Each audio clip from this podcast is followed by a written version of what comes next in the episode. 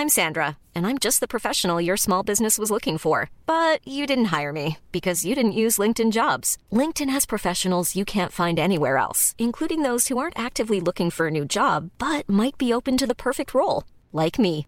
In a given month, over 70% of LinkedIn users don't visit other leading job sites. So if you're not looking on LinkedIn, you'll miss out on great candidates like Sandra. Start hiring professionals like a professional. Post your free job on linkedin.com/people today. ¿Cómo ha reaccionado la izquierda española ante el golpe de Estado perpetrado por Pedro Castillo en Perú? Pues o bien han guardado silencio, evitando condenar el golpe de Estado, o bien se han dedicado a borrar todo rastro de un apoyo explícito previo al golpista Pedro Castillo, como tratando de aparentar que ellos jamás estuvieron de su lado, o bien, y mucho peor, han justificado el golpe de Estado de Pedro Castillo. Veámoslo. En un primer momento la izquierda española reaccionó exultante a la victoria de Pedro Castillo en Perú. Por ejemplo, la vicepresidenta segunda del gobierno de España y futura lideresa, tal vez, de la coalición electoral Unidas Podemos y Sumar, la coalición electoral a la izquierda de la izquierda del PSOE, Yolanda Díaz, tuiteó, la toma de posesión de Pedro Castillo es una brizna de esperanza para Perú y América Latina. Es una oportunidad para la democracia la elección de un presidente que viene de abajo. Hay que tener buena vista para calificar de oportunidad para la democracia el que se escoja a un golpista, a un futuro golpista, a alguien que ya sabíamos, porque no era difícil de saber, que pretendía dar un golpe de Estado en Perú. Muchos aciertos y suerte en esta nueva etapa.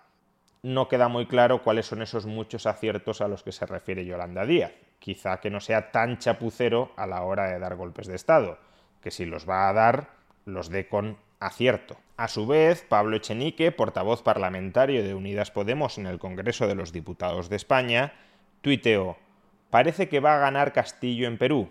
Si finalmente se confirma, esperemos que la ultraderecha no intente dar un golpe de Estado como ya hicieron, intentaron en otros países latinoamericanos y norteamericanos tras perder las elecciones.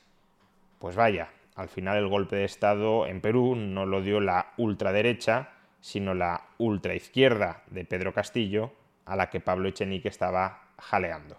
Asimismo, Juan Carlos Monedero, ideólogo de Unidas Podemos, publicó el día de la toma de posesión de Pedro Castillo, a la que asistió presencialmente, publicó varios tweets. Uno de ellos es el siguiente.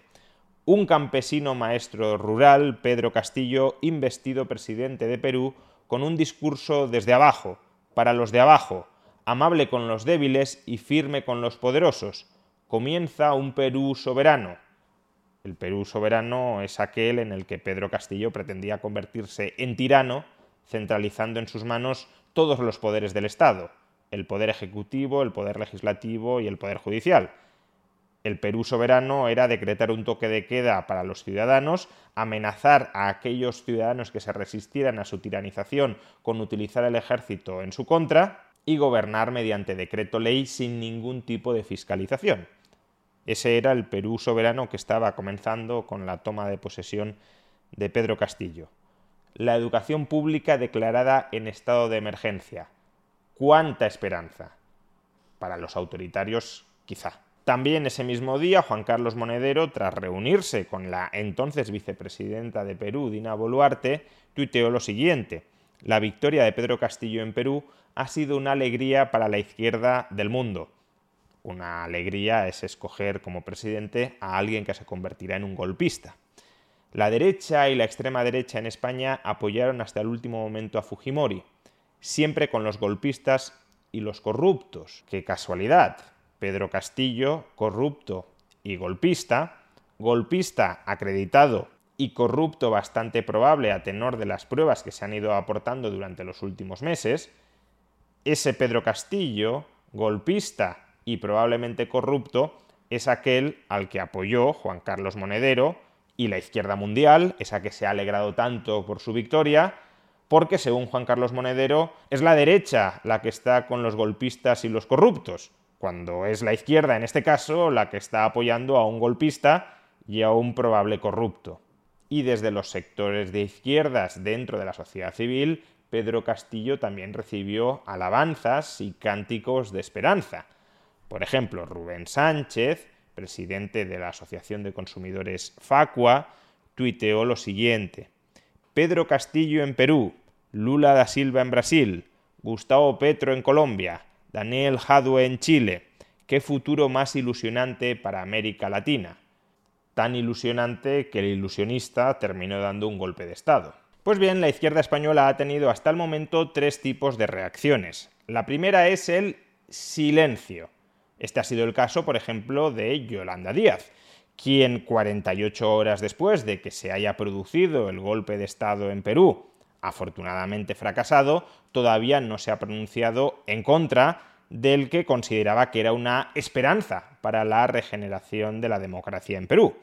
No ha dicho ni pío sobre lo sucedido en Perú, cosa que sí hizo cuando Pedro Castillo ganó las elecciones y trató de vincularse a ese éxito electoral de izquierdas que finalmente se ha transformado en un fracaso golpista de izquierdas. La segunda reacción de la izquierda ante el golpe de Estado de Castillo en Perú ha sido tratar de reescribir la historia, ya sea borrando las declaraciones que parte de esa izquierda pronunció en el pasado, ese ha sido el caso de Rubén Sánchez, el tuit que antes os he leído de Rubén Sánchez ha sido borrado. Si lo hemos podido rescatar es porque quedan rastros que Rubén Sánchez no controla en Internet, pero él se ha dedicado a eliminar el tuit para que no se le pueda relacionar con un golpista. ¿Quién era Pedro Castillo? Pues básicamente alguien que pasaba por ahí y con el que nosotros no teníamos ningún tipo de relación. Jamás jaleamos la victoria electoral de Pedro Castillo, jamás lo proclamamos como alguien de izquierdas. Era un señor que no conocíamos y que ha dado un golpe de Estado en Perú, pero a nosotros no nos pidan ningún tipo de responsabilidad moral con lo que ha hecho este señor. Todavía peor, hay otros que intentan reescribir la historia vinculando a Pedro Castillo no a su izquierda, sino a la ultraderecha. Este ha sido el caso de Pablo Echenique, quien después de habernos alertado de que si ganaba Pedro Castillo podría haber un golpe de Estado de la ultraderecha en contra de este representante de la izquierda más pura, más de casta, ahora se descuelga con unas declaraciones en las que nos dice que Pedro Castillo no era de izquierdas, que ya había dejado de ser de izquierdas hace mucho tiempo, que Pedro Castillo en realidad era de ultraderecha, se había acercado a Bolsonaro y por tanto como alguien de ultraderecha es perfectamente coherente que dé un golpe de Estado.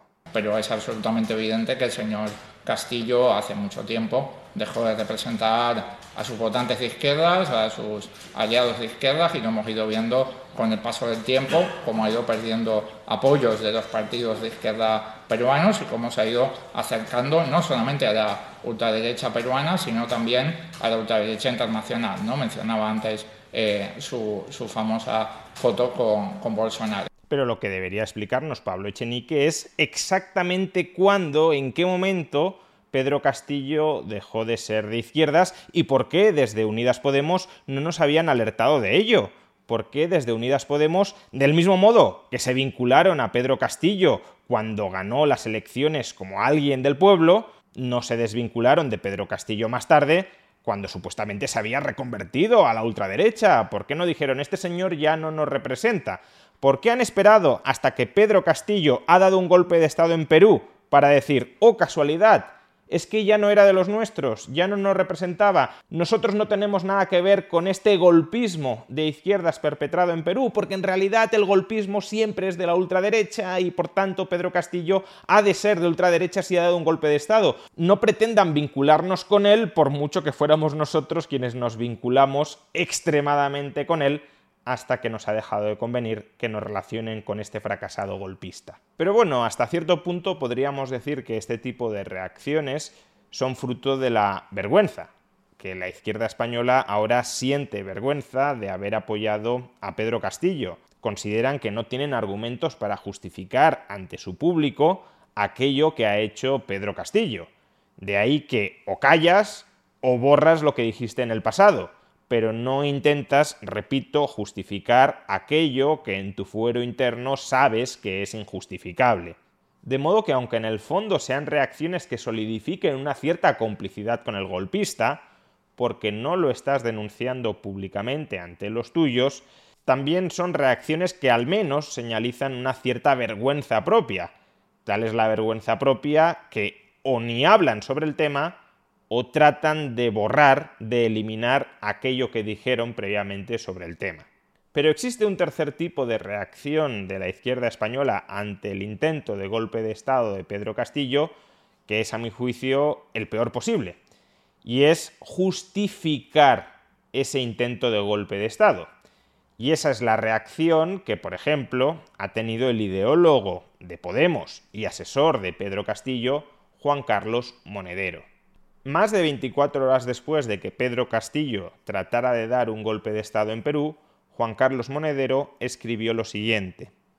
A los exaltados que hablan de un golpe de Estado en Perú, ¿dónde están los fusilados, los detenidos en el estadio, los desaparecidos, los enterrados en cunetas?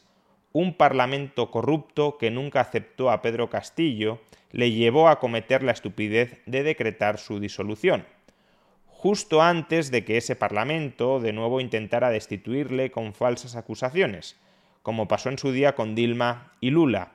Un decreto estúpido que no podía en ningún caso aplicarse. Un suicidio inútil. A lot can happen in the next three years. Like a chatbot may be your new best friend. But what won't change? Needing health insurance. United Healthcare Tri Term Medical Plans are available for these changing times Underwritten by Golden Rule Insurance Company, they offer budget-friendly, flexible coverage for people who are in between jobs or missed open enrollment. The plans last nearly three years in some states, with access to a nationwide network of doctors and hospitals. So for whatever tomorrow brings, United Healthcare Tri-Term Medical Plans may be for you. Learn more at uh1.com. It's that time of the year. Your vacation is coming up. You can already hear the beach waves, feel the warm breeze, relax and think about work. You really, really want it all to work out while you're away.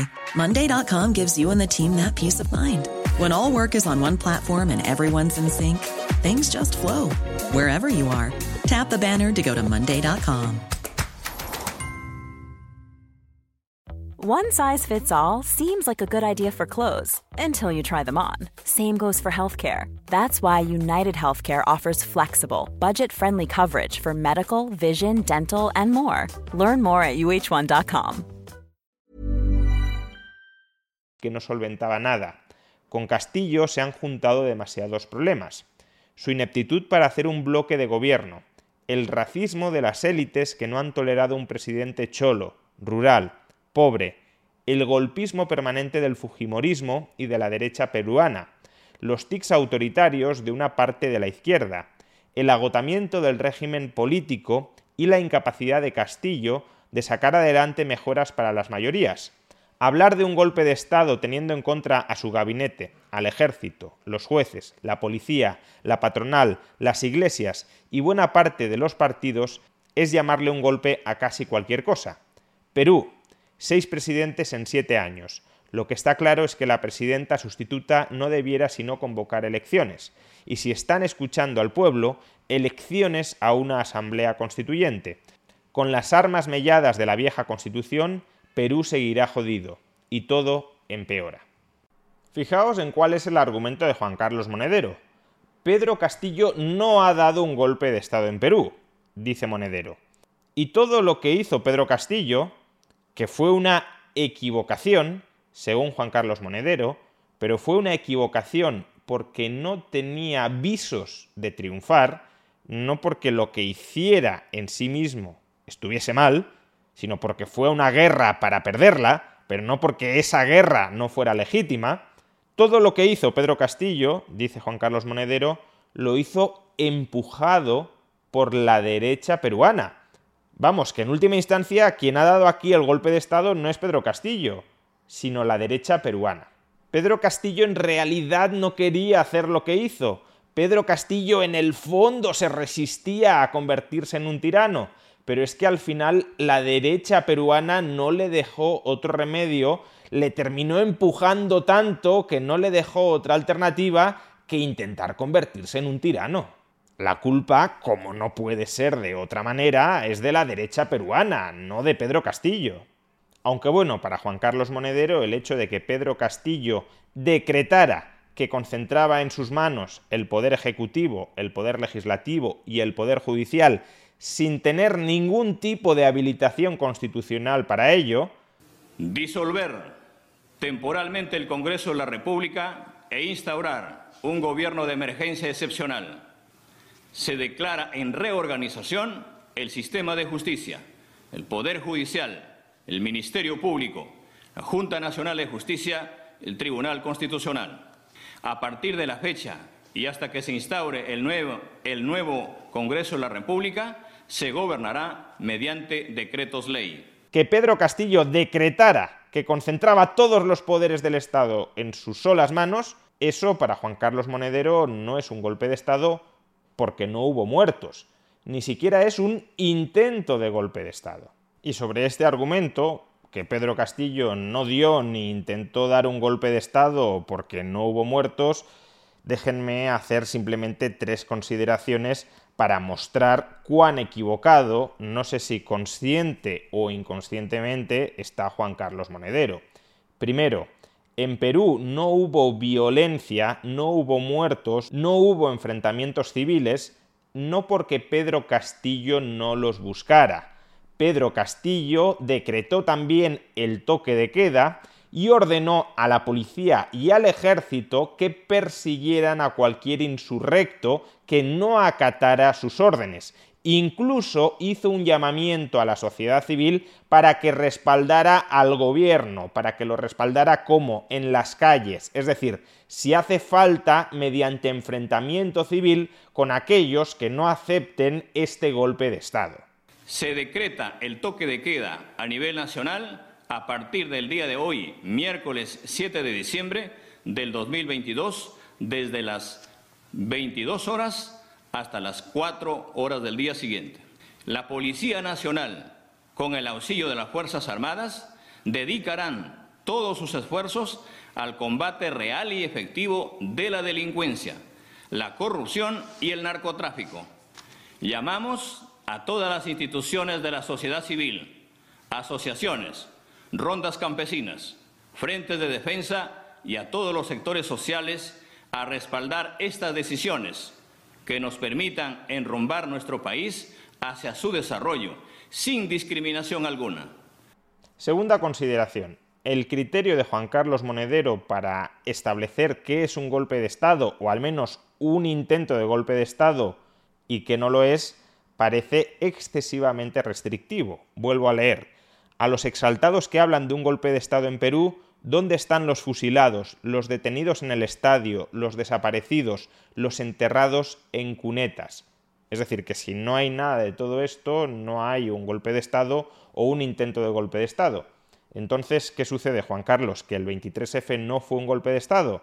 Porque en el 23F, afortunadamente, no llegaron a haber ni fusilados, ni detenidos en estadios, ni desaparecidos, ni enterrados en cunetas tu criterio aplicado a un golpe de Estado que ciertamente se dio en España, nos llevaría a no calificar ese golpe de Estado o ese intento de golpe de Estado como tal. ¿Realmente tú estás defendiendo ahora que el 23F no fue un golpe de Estado o un intento de golpe de Estado? No creo que llegues a eso, y si no llegas a eso, estás aplicando una doble vara de medir.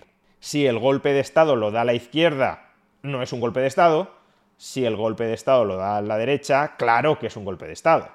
Pero es que además, y en tercer lugar, para descubrir si Juan Carlos Monedero está aplicando o no está aplicando una doble vara de medir a la hora de acusar, a la hora de enjuiciar, a la hora de evaluar, a la hora de diagnosticar golpes de Estado, para saberlo ni siquiera hace falta preguntarle si el 23F fue o no fue un golpe de Estado. Basta con que acudamos al propio hilo que Juan Carlos Monedero ha escrito. En el primer tuit nos dice que no es un golpe de Estado si no hay desaparecidos, detenidos en estadios, fusilados o enterrados en cunetas. Y en el tercer tuit atención lo que ha escrito. Ya lo he leído antes, pero lo releo ahora. Su ineptitud para hacer un bloque de gobierno, el racismo de las élites que no han tolerado un presidente cholo, rural, pobre, el golpismo permanente del fujimorismo y de la derecha peruana. Es decir, que Pedro Castillo se ha estado enfrentando durante toda la legislatura, según Juan Carlos Monedero, al golpismo permanente del Fujimorismo y de la derecha peruana.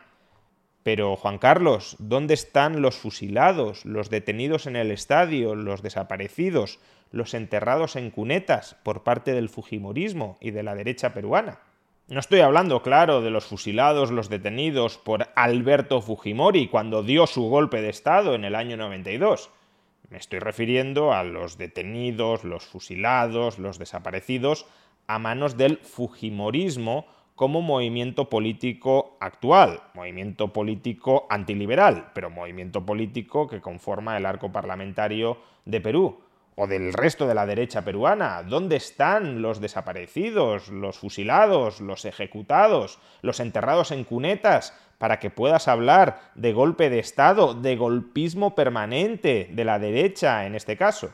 ¿Qué pasa? Que lo que hace la derecha peruana, aunque no conlleve fusilados, detenidos en estadios, desaparecidos o enterrados en cunetas, sí es un golpe de Estado por el hecho de hacer oposición, muy dura, de acuerdo, obstruccionista, de acuerdo, pero por hacer oposición a Pedro Castillo, y en cambio lo que hace Pedro Castillo que ha sido saltarse la Constitución para concentrar en sus solas manos el poder ejecutivo, el poder legislativo y el poder judicial, lo que hace Pedro Castillo no es un golpe de Estado, porque Pedro Castillo es de izquierdas y por tanto hay que aplicarle una vara de medir distinta. Lo que hace la derecha es siempre golpismo permanente, no dejan de dar nunca un golpe de Estado, lo que hace la izquierda nunca es un golpe de Estado, aunque a todas luces lo sea. No solo eso, Fijémonos en lo que escribió el propio Juan Carlos Monedero apenas 24 horas antes del tuit anterior, cuando estaba valorando la condena por corrupción de Cristina Fernández de Kirchner. Escribió Juan Carlos Monedero. Jueces sinvergüenzas que le afinan a la derecha argentina lo que no le dieron las urnas. Cristina Fernández de Kirchner es condenada por jueces corruptos, con familiares trabajando para Macri, sin pruebas, un golpe de Estado blando. O sea que aquí, por el hecho de condenar por corrupción a Cristina Fernández de Kirchner, sí podemos hablar de golpe de Estado, aunque sea blando, por mucho que no haya ni desaparecidos, ni ejecutados, ni enterrados en cunetas. Ahora, si Pedro Castillo no es que condene por corrupción a alguien, sino que se arroga todos los poderes del Estado, ejecutivo, legislativo y judicial, sin ninguna habilitación constitucional para ello, ahí no cabe hablar en absoluto de golpe de Estado. Y cuidado, que si hablas de golpe de Estado en el caso de Pedro Castillo, eres un exaltado. Vamos a ver entonces qué decía al respecto la exaltada Dina Boluarte, vicepresidenta del gobierno de Pedro Castillo, con muy buenas relaciones con Juan Carlos Monedero, como podemos observar en esta fotografía, y nueva presidenta de Perú. Decía Dina Boluarte, valorando la decisión que acababa de tomar Pedro Castillo. Rechazo la decisión de Pedro Castillo de perpetrar el quiebre del orden constitucional con el cierre del Congreso. Se trata de un golpe de Estado que agrava la crisis política e institucional que la sociedad peruana tendrá que superar con estricto apego a la ley. Es decir, que Dina Boluarte, la nueva presidenta de Perú, a juicio de Juan Carlos Monedero, es una exaltada por llamar golpe de Estado a un golpe de Estado. En definitiva, la reacción de la izquierda española frente al golpe de Estado perpetrado por el izquierdista Pedro Castillo en Perú se puede resumir con el dicho ni una mala palabra contra Pedro Castillo, ni una buena acción condenando el golpe de Estado. O silencio, o reescritura de la historia, o justificación del golpe de Estado. Por suerte, todo esto queda grabado para que ni los peruanos ni los españoles nos olvidemos de ello.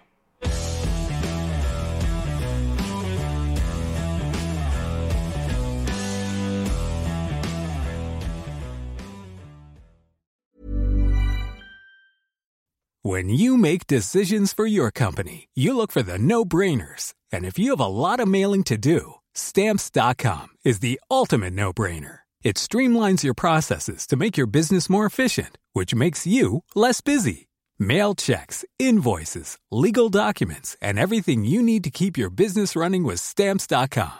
Seamlessly connect with every major marketplace and shopping cart. Schedule package pickups and see your cheapest and fastest shipping options from different carriers with rates up to 89% off USPS and UPS rates. And with the stamps.com mobile app, you can take care of mailing and shipping wherever you are. Make the same no-brainer decision as over 1 million other businesses with stamps.com. Sign up with code program for a 4-week trial plus free postage and a free digital scale. No long-term commitments or contracts. That's stamps.com. Code program.